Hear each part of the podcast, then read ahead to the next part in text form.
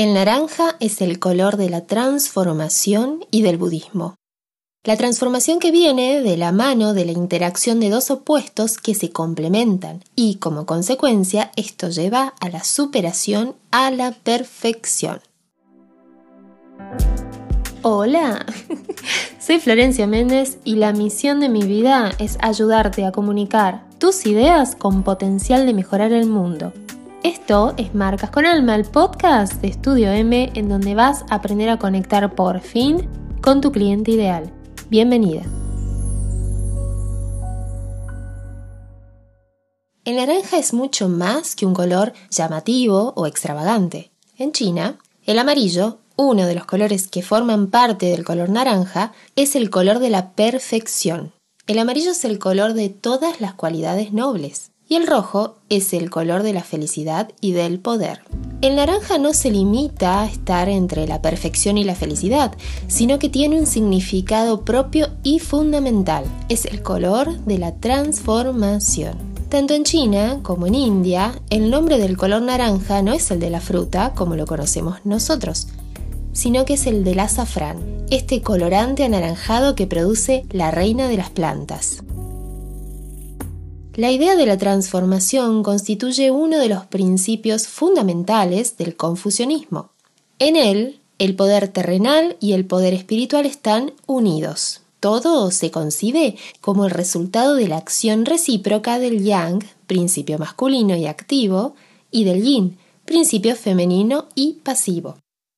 Yang y yin no son contrarios rígidos, sino que se transforman uno en otro porque nada permanece siempre igual.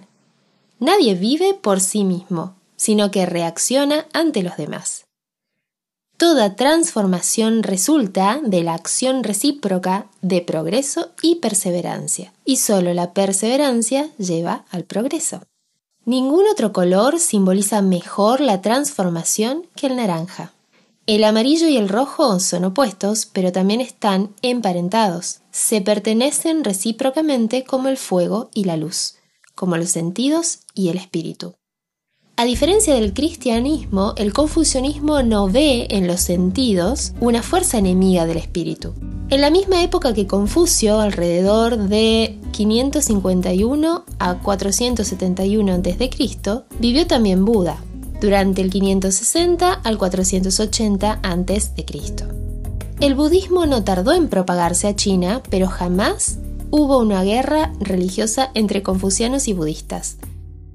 En el budismo, el naranja es el color de la iluminación, que representa el grado supremo de perfección. El Dalai Lama, cabeza de la iglesia tibetana, aparece siempre vestido en todos los tonos de naranja es muy importante comprender todo el simbolismo que carga cada uno de los colores para después poder utilizarlos de manera correcta al momento de comunicar nuestra marca. Y no solo eso, también estos colores tienen una influencia muy directa en nuestra fisiología.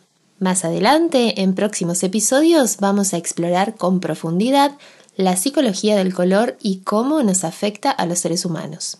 Pero por ahora te dejo esta perlita que compartimos que fue tomada del libro Psicología del Color de Eva Heller.